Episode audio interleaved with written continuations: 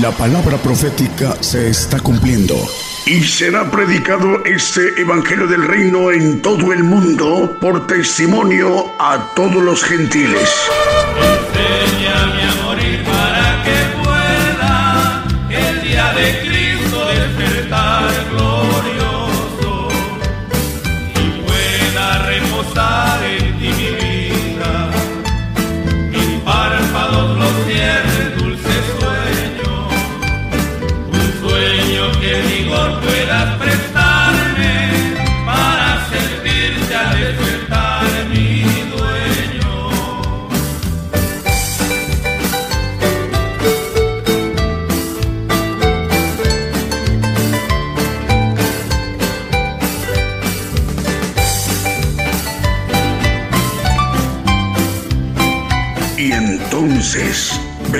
El fin. Gigantes de la Fe.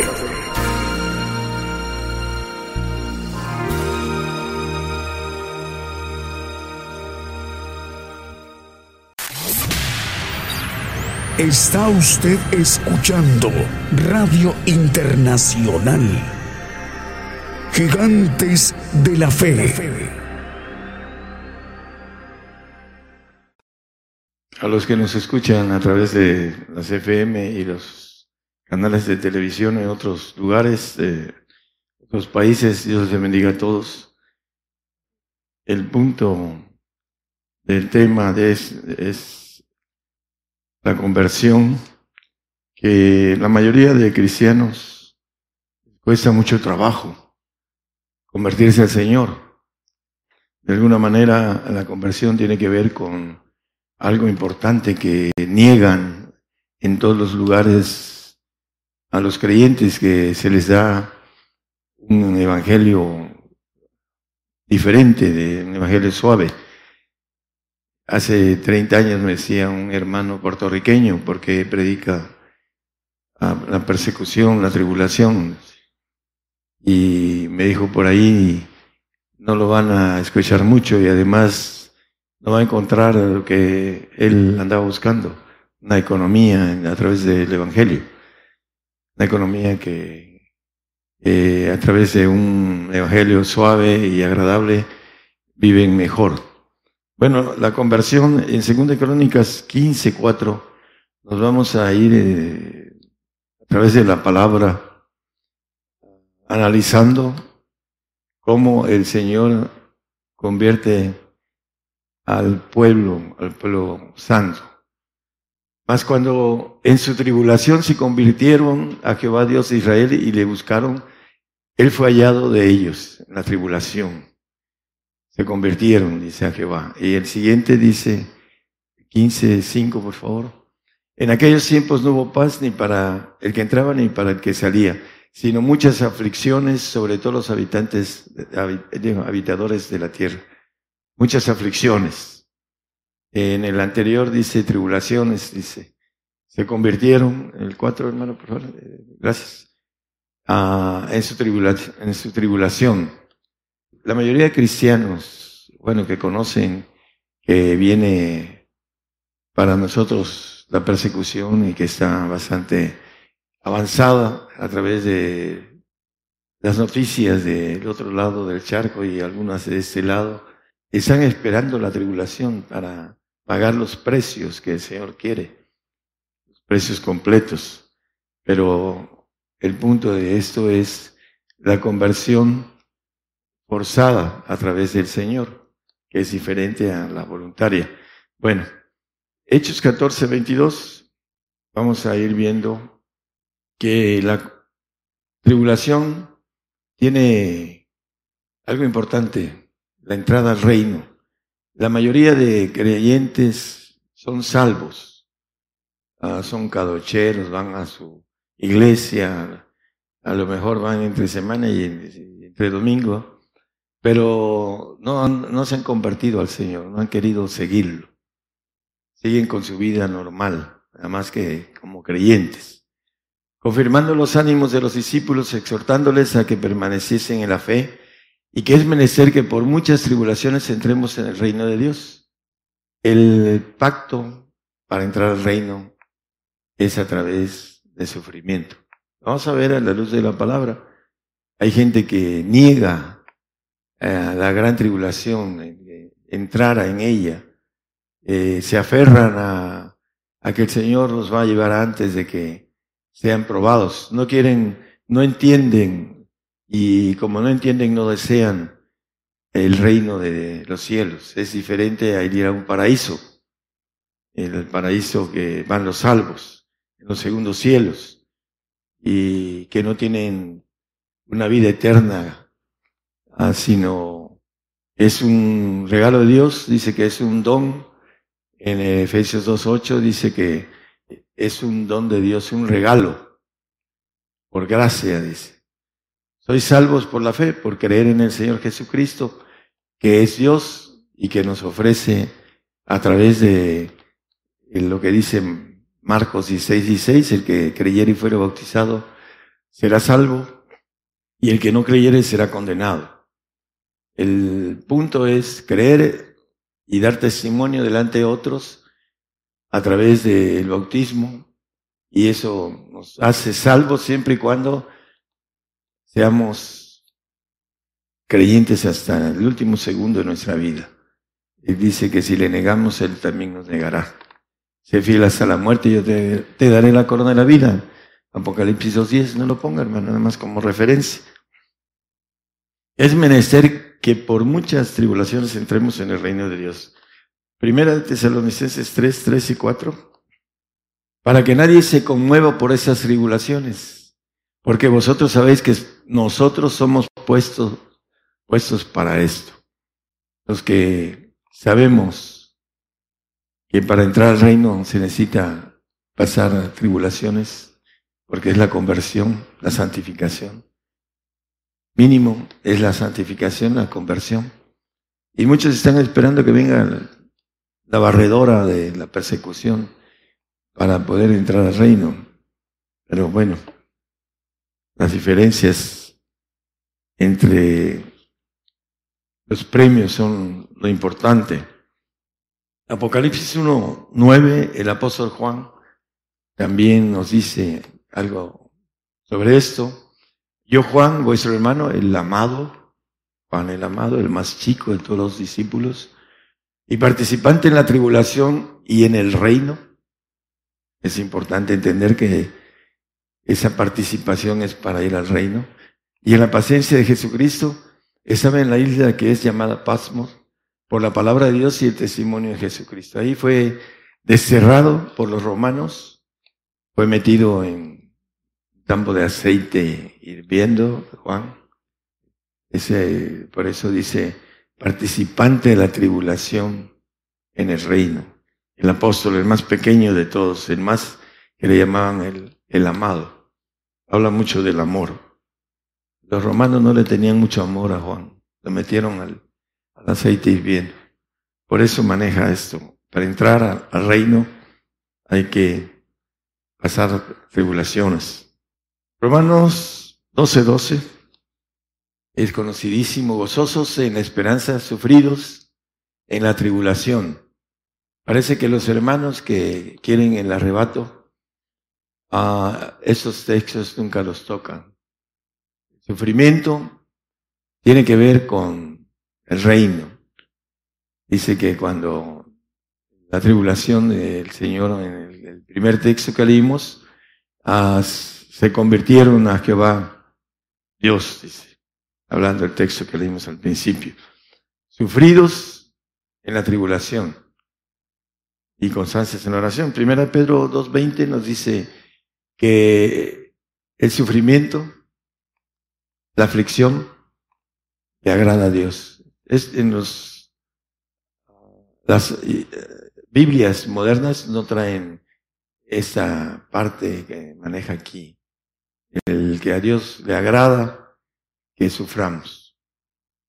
Eso es lo que dice las premisas lógicas de esto. Porque qué gloria es si pecando vosotros sois afofeteados y lo sufrís mas si haciendo bien sois afligidos, haciendo el bien de Dios, y lo sufrís, eso ciertamente es agradable delante de Dios. Dios le agrada que suframos. ¿Por qué? A veces dice, no, estoy sufriendo mucho. Bueno, cuando somos más rebeldes, pues hay más corrección. Esa es parte de. Pero aquí la importancia de que a Dios le agrada que suframos. ¿Por qué razón? Bueno, maneja que la voluntad de Dios es nuestra santificación. Esa es la voluntad, dice en primera de Tesalonicenses 4.3. La voluntad de Dios es nuestra santificación. Así lo dice con claridad. Y esa voluntad tiene que ver con el padecimiento, con la aflicción.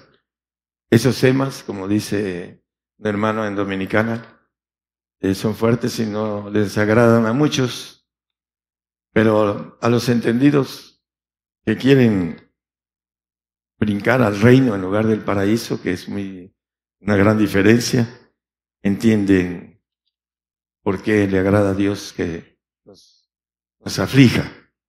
Vamos a, verlo con claridad, pero primero vamos a seguir viendo otros puntos para ¿Por qué nos aflige? Segunda de Tesalonicenses 1, 4 y 5. ¿Por qué le agrada afligirnos, apretarnos, eh, suframos? Tanto que nosotros mismos nos gloriamos de vosotros en las iglesias de Dios, escribiendo Pablo a los tesalonicenses, de vuestra paciencia y en todas vuestras persecuciones y tribulaciones que sufrís que sufrís. Una demostración del justo juicio de Dios para que seamos tenidos, seáis tenidos por dignos del reino de Dios. Si no sufrimos, la premisa es muy simple, premisa lógica. Es muy simple. Si no sufrimos, no hay reino. Porque ahí lo dice, para que seamos tenidos por dignos del reino de Dios, por el cual asimismo padecéis. Padecimiento que también hay otros textos por aquí. Apocalipsis 7, 14 y 15 habla de los que salen de la grande tribulación. Le pregunta al anciano, ¿no? ¿Quiénes son estos que salen de ropas blancas? Señor, tú lo, tú lo sabes, le dijo Juan. Y, le, y yo le dije, Señor, tú lo sabes. Y él me dijo, estos son los que han venido de grande tribulación y han lavado sus ropas y las han blanqueado en la sangre del cordero.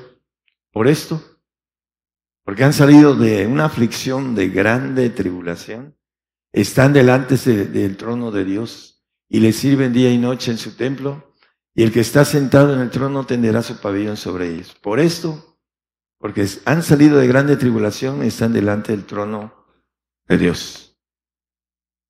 son dignos, como dice el texto que leímos ahorita en el 4.5 de Primera de Tesalonicenses, esas tribulaciones que sufrís, una demostración del justo juicio de Dios para ser dignos. La barredora que viene para nosotros, todos los cristianos en todo el mundo, muchos no van a entender esto y van a apostatar, van a negar al Señor. vamos a leer un, bueno, vamos si quiere a segunda de Timoteo 2, 11 y 12, no, lo traigo más adelante, pero es muy importante, es palabra fiel que si somos muertos con Él, también reviviremos con Él. Si sufrimos, también reinaremos con Él. Ahí está la premisa del sufrimiento, para reinar. Si negaremos, Él también nos negará. Viene la negación, la apostasía, por causa de no querer entender el plan de Dios, que para ir al reino se necesita ser pasado por fuego. Dice el apóstol Pedro, dice en unos siete de primera de Pedro, que la prueba de nuestra fe sea, que es más preciosa que el oro, el cual perece, sea probado con fuego. Es. Nuestra fe viene, la prueba de aflicción, de padecimiento, para que sea hallada en alabanza, gloria y honra cuando Jesucristo fuese manifestado, para que seamos dignos de estar en el reino de Dios aquí en la tierra durante mil años con Él, podamos vivir de nuevo terrenalmente sin enfermedad, sin envejecer, sin eh, tristeza, melancolía, a soledad, todo lo que es la maldición adámica. Señor nos las va a quitar los que tengamos la bendición de estar ahí con la bienaventuranza de la resurrección de los santos en Apocalipsis 26. Bueno, El 3.19 es muy conocido. Yo reprendo, de Apocalipsis, perdón, yo reprendo y castigo a todos los que amo. Yo reprendo y castigo, castiga a todos los que aman. El castigo es juicio, por supuesto, dice eh, Jeremías 10, 24. Dice, castígame con juicio, no con tu furor, para que no me aniquiles. Es, es parte del el plan de Dios para la vida eterna. Ahí está incluida las bendiciones grandes en el reino. El castigo es juicio. Así lo dice el profeta Jeremías. Y el juicio comienza por nosotros, dice eh, el apóstol Pedro en 4.17 de primera de Pedro. El juicio comienza por nosotros, dice, porque es tiempo que el juicio, el castigo, comience de la casa de Dios. Acuérdense el 3.19, yo reprendo y castigo a todos los que amo.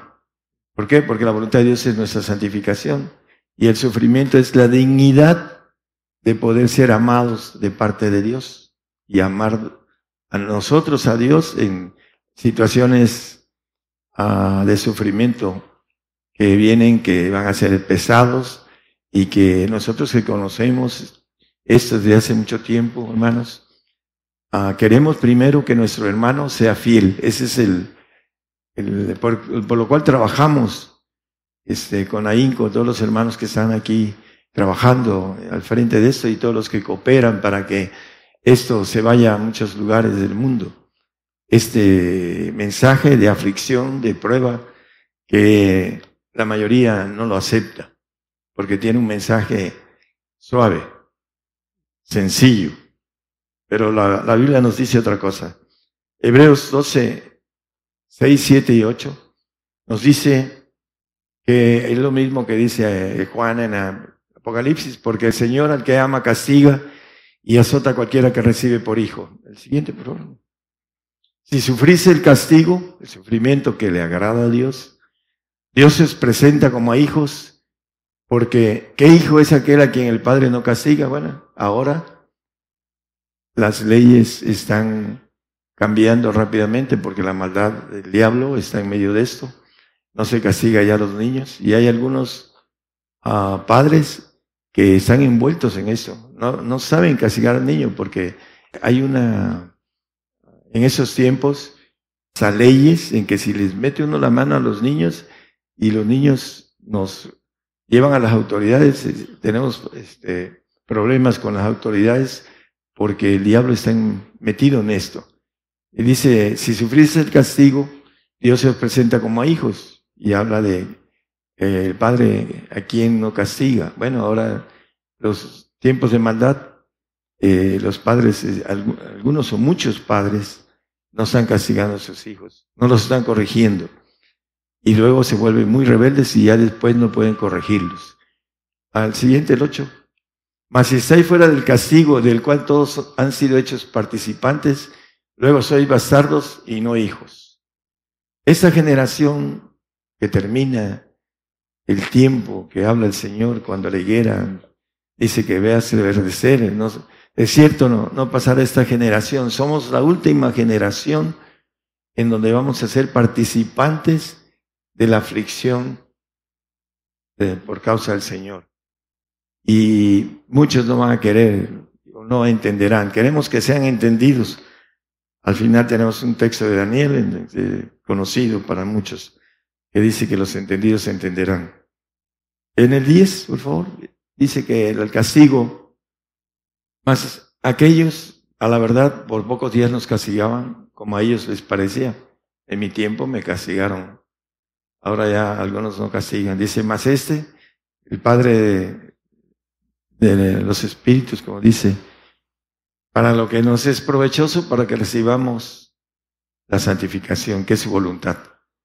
Dice que la Santidad es la voluntad de Dios, nuestra santificación. Y para eso nos castiga. El castigo, como dice el apóstol, es juicio y empieza por la casa de Dios, el juicio por nosotros.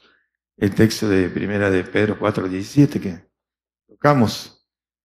Primera de Pedro 2, 21. Antes usábamos mucho este texto para llevar al padecimiento. Porque para eso soy llamados. ¿Somos llamados para qué?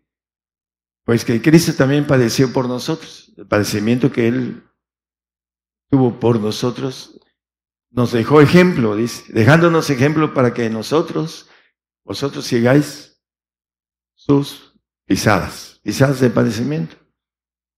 Dice el mismo Hebreos 5.8, que aunque era hijo, por lo que padeció, aprendió la obediencia. El Señor es hecho conocido por nosotros. El padecimiento nos trae aprendizaje de obediencia. Vamos a, en el padecimiento que está muy cerquita, vamos a aprender obediencia. Es eh, la parte importante para poder ir al reino. Tenemos que ir con obediencia, con dignidad, porque lo dice que el texto que leímos en el 5 de Tesalonicenses, de primera, para esas tribulaciones que sufrimos, para ser dignos del reino de Dios. Es muy fácil ir al paraíso. Un premio que Dios le da al hombre porque Dios no, no hizo el castigo eterno para el hombre, pero sí lo puso aquí donde estaba desterrado Satanás para que cayera y lo filtrara para tenerlo en el reino sirviéndole, ya sea como santos o perfectos. Ese es la, el plan de Dios para haber creado al hombre. Dice que, hablando del texto, que sigamos sus pisadas de padecimiento. Un texto conocido, en el Salmo 55 dice, juntadme a mis santos los que hicieron pacto conmigo con sacrificio. Es el punto de santidad. Tiene que, hay un pacto con sacrificio. Es importante entenderlo. Todos los antiguos hombres de la fe, ahí podemos ver en el capítulo 11 de Hebreos, cada uno de ellos tuvieron sus problemas de sufrimiento. Aún David, el rey David, ah, estuvo con Saúl 19 años eh, teniendo problemas con el rey Saúl y estuvo superitado a, esa parte de obediencia de parte de Dios en la vida de él el pacto con sacrificio. Viene, como dice Apocalipsis, vi tronos, el 24, vi tronos y vi las almas de los degollados y se sentaron sobre ellos y les fue dado juicio y vi las almas de los degollados por el testimonio de Jesús y por la palabra de Dios, que no habían adorado a la vez en su imagen y que no recibieron la señal en sus frentes ni en sus manos y vivieron reinado con Cristo mil años. Es importante entender que vamos a atravesar el, reinado de la bestia. Dice los que toman los textos del arrebato, además voy a tomar como tres textos rápidos. Primera de Tesalonicenses 4, 15 y 17 dice, digo esto en palabra del Señor, con lo cual os decimos esto en palabra del Señor. No es de Pablo, es del Señor. Que nosotros que vivimos, Él no está vivo. Casi tiene dos mil años. Tumba. Que habremos quedado hasta la venida del Señor. No seremos delante de los que durmieron. Hablando del arrebato. El 17 vuelve a decir lo mismo como testimonio. Luego nosotros los que vivimos vuelve a recalcar como segunda vez parte de testimonio. Los que quedamos, dice que juntamente con ellos seremos arrebatados en, en las nubes a recibir al Señor en el aire, así estaremos siempre con el Señor. Cuando nos vayamos vamos a estar siempre arriba en los cielos, ya sea en el paraíso o en el tercer cielo, en el reino. Pero siempre estará el creyente, los que duermen en el milenio, que son los salvos, los muertos en Cristo, son los que van a resucitar hasta el final y juntamente con ellos seremos arrebatados. Digo en palabras del Señor, Él está muerto, tiene que estar vivo para que venga el arrebato. Y dice el más pequeño, yo el más pequeño de todos los santos, en eh, Filipenses, no, en Efesios 3.8, perdón. Efesios 3.8 no se maneja. Él es el, a mí que soy menos que el más pequeño de todos los santos. Hasta ahí nada más. Él maneja y escribe a los Efesios que Él es santo. Es más, maneja en Filipenses que Él es perfecto. Pero estamos hablando que el mínimo para estar en el reino es la santificación. Y dice, bienaventurado y santo el que tiene parte en la primera resurrección. 26 de Apocalipsis.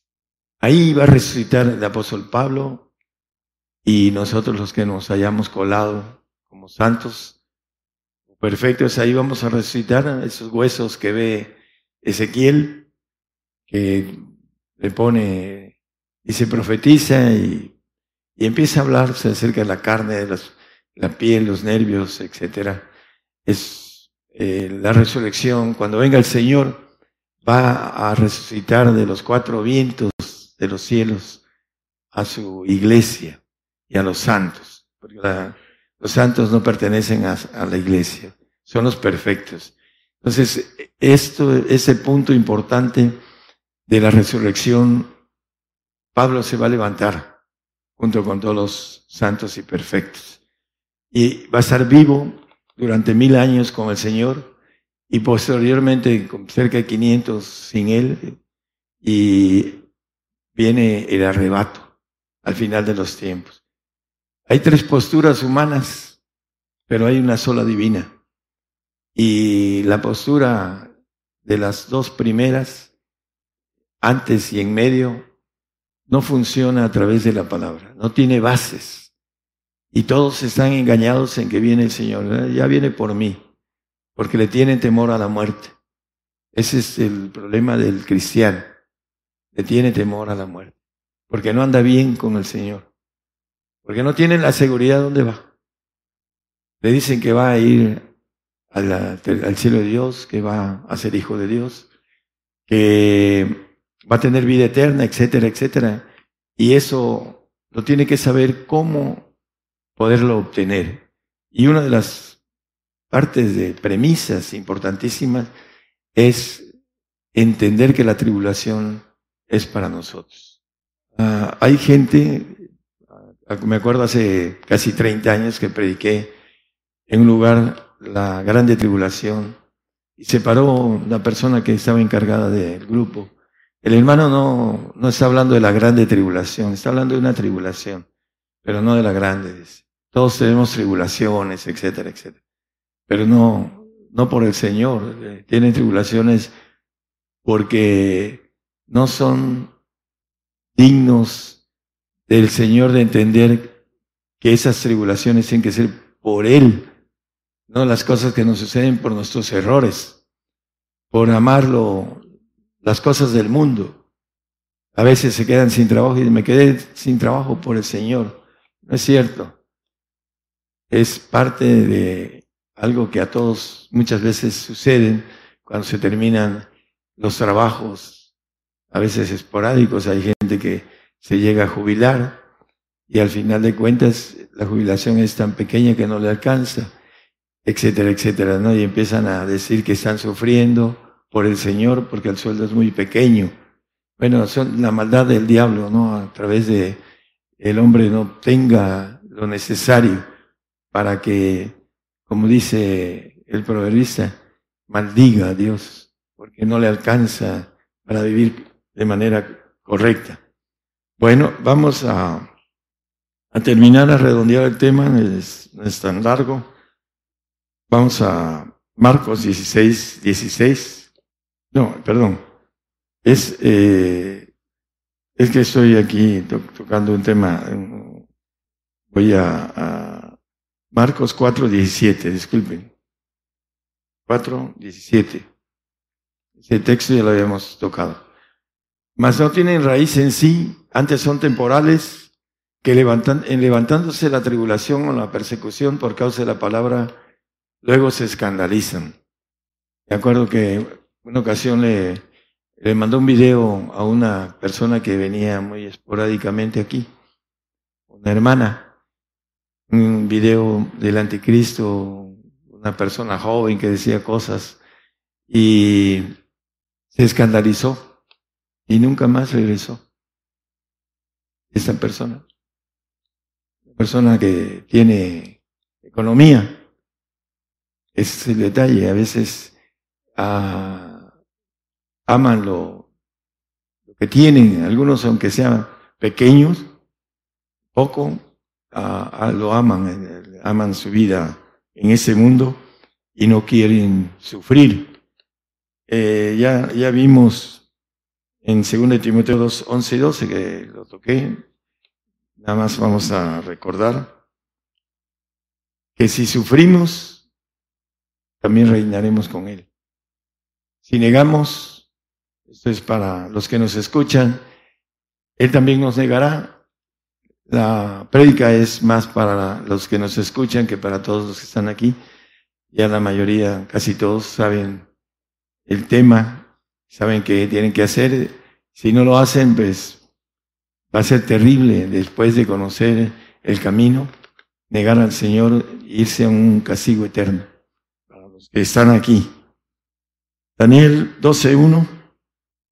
En aquel tiempo se levantará Miguel, el gran príncipe que está por los hijos de tu pueblo, y será tiempo de angustia. Acuérdense de la batalla de Miguel y Luzbel en el capítulo 12 de Apocalipsis. Se va a levantar y va a echar fuera a Satanás de la oportunidad que tiene de llegar a estar acusándonos día y noche, como dice, y ya no va a regresar nunca más al cielo de Dios.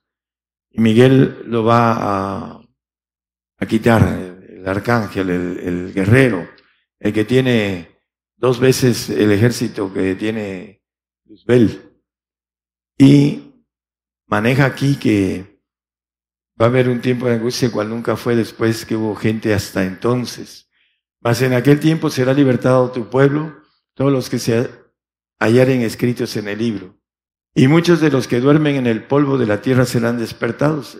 Y estaremos nosotros durmiendo en el polvo para ser levantados, unos para vida eterna y otros para vergüenza, aquellos que lo nieguen y confusión perpetua. Y el tercero, ahí terminamos con el tres. Y los entendidos resplandecerán como el resplandor del firmamento, y los que enseñan a justicia la multitud como estrellas a perpetua eternidad. Los entendidos entenderán que esa persecución que Dios tiene y que dice que le agrada al sufrimiento de nosotros, porque es la entrada al reino a donde está Él, es el trato en donde vamos a tener eh, eternamente al Señor cerca. Y es el amor de Dios en donde va a estar esa relación eterna. Yo amo y castigo a todos los que, dice, yo reprendo y, y castigo a todos los que amo, perdón. Nos ama y nos reprende y nos castiga para que recibamos su amor.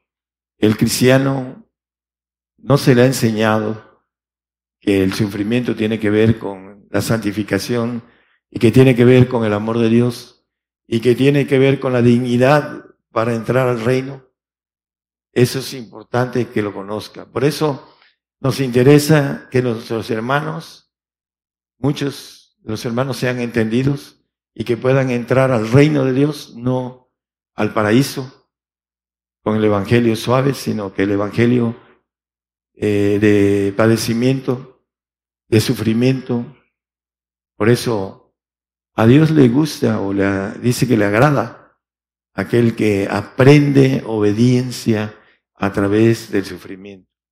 Eso es lo que nos vamos a, a entrar a aprender con mayor capacidad de las que hemos querido obedecer a Dios en circunstancias más tranquilas. Vamos a entrar en un tobogán en donde algunos se van a a ir y otros van a venir.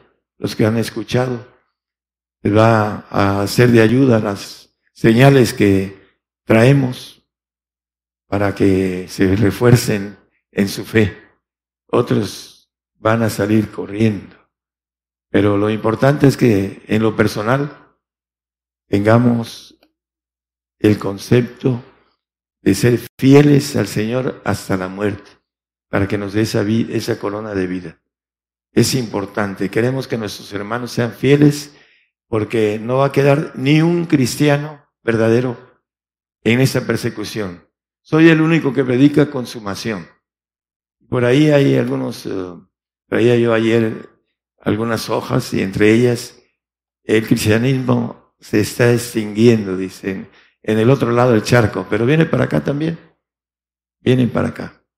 Tenemos unos hermanos que están sufriendo aquí en el cono sur a un millón y medio de sus pesos valen 20 pesos mexicanos.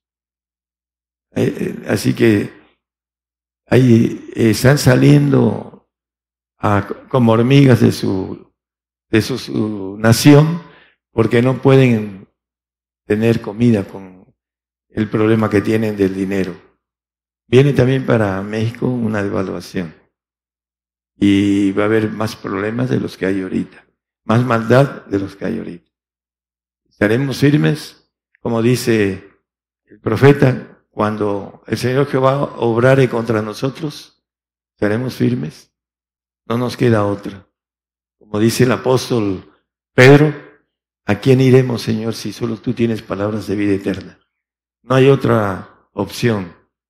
Le dijo Jeremías acerca del pueblo de Israel, dile a este pueblo que pongo camino de vida o camino de muerte. Eso es lo que viene para él. Tanto la iglesia como el santo y el salvo. Camino de vida con el Señor. Vamos a tener que dar la vida por el Señor. El que la diere la ganará, dice que perdiere su vida por causa de mí, la hallará, mas el que la ganare, la perderá.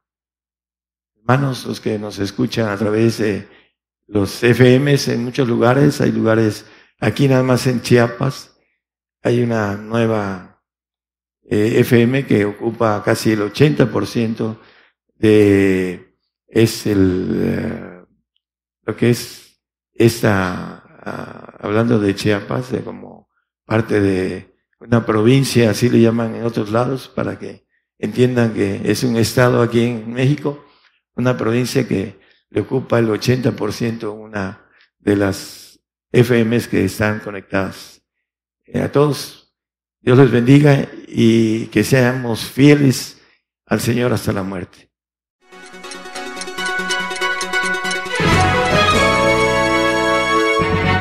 Escuche la palabra de Dios a través de un estudio que le ayudará a conocer más de los planes de Dios para el hombre. Todos los domingos 10 de la mañana y los miércoles 8 de la noche, hora de México, hora del centro. Aquí por Radio Gigantes de la Fe. Gigantes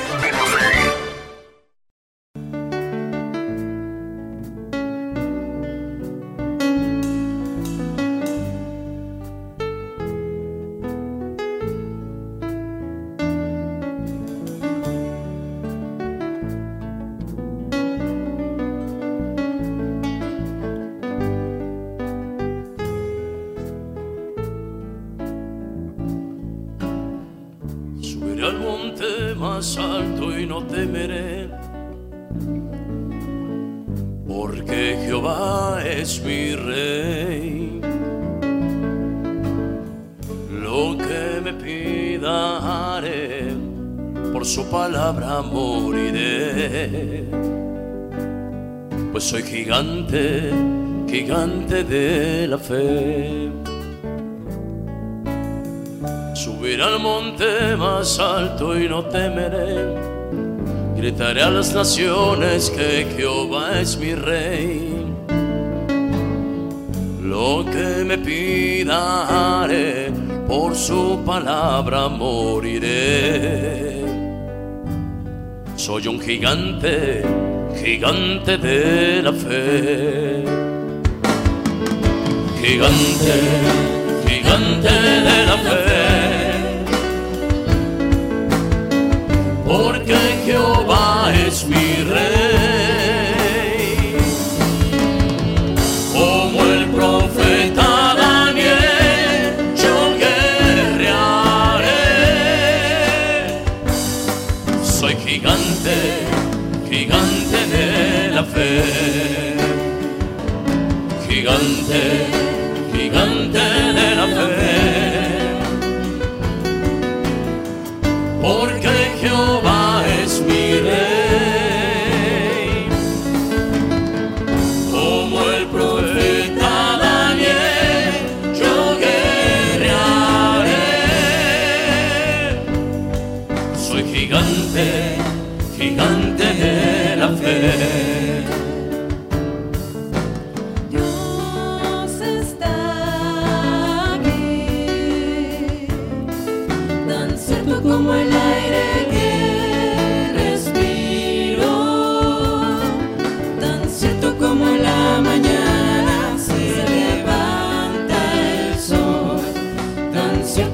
que le canto y me puede oír. Dios está aquí, tan cierto como el aire que respiro, tan cierto como la mañana se levanta el sol, tan cierto como que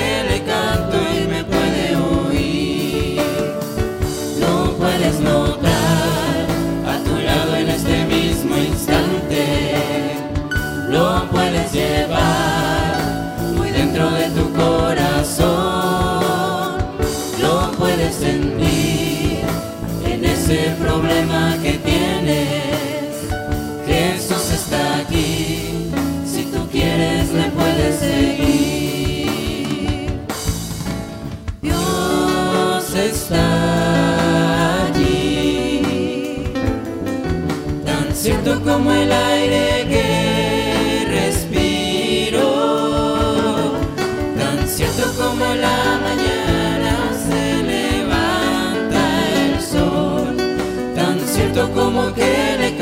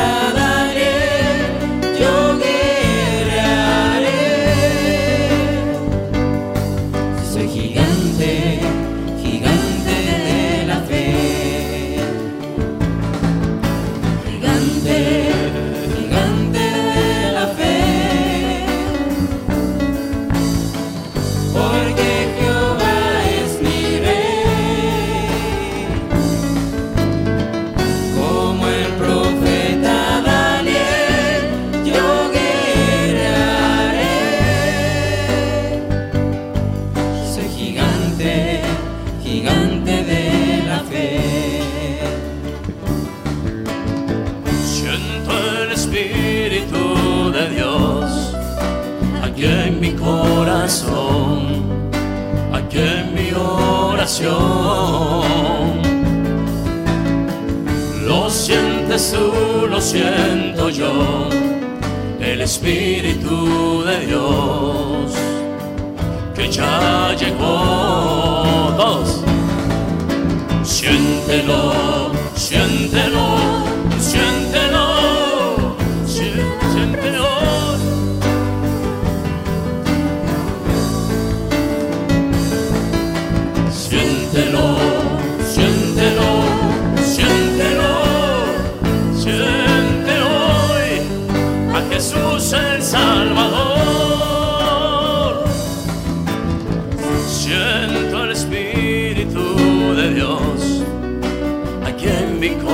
corazón, aquí en mi oración. Lo sientes tú, lo siento yo, el Espíritu de Dios que ya llegó.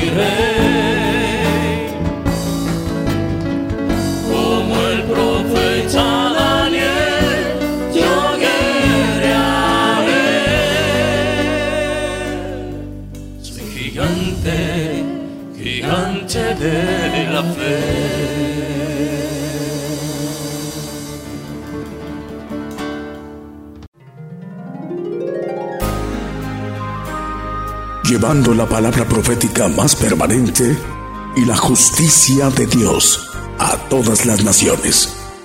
Gigantes de la fe.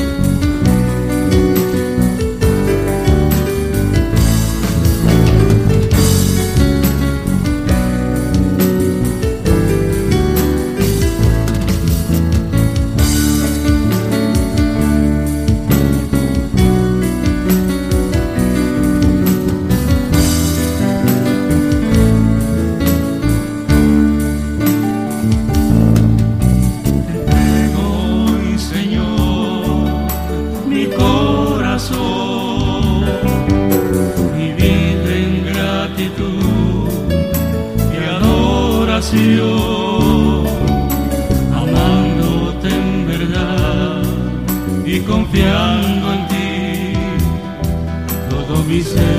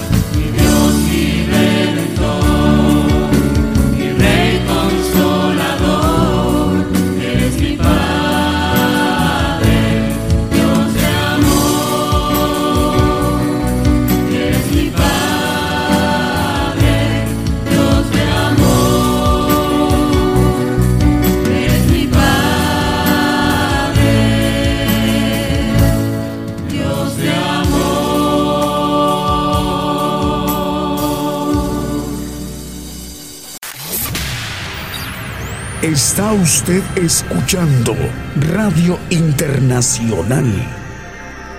Gigantes de la Fe.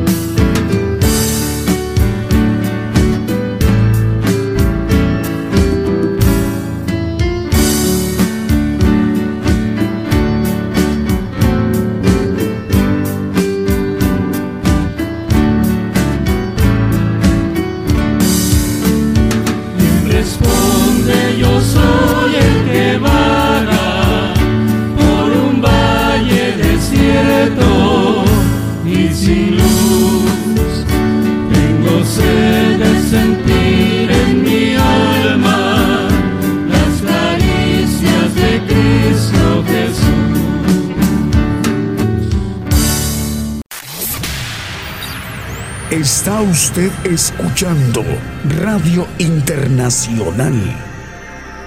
Gigantes de la Fe. Por el día de hoy hemos conocido más de la palabra profética más permanente que alumbra como una antorcha en un lugar oscuro hasta que el día esclarezca y el lucero de la mañana salga en vuestros corazones. Esta ha sido una producción especial de Gigantes de la Fe.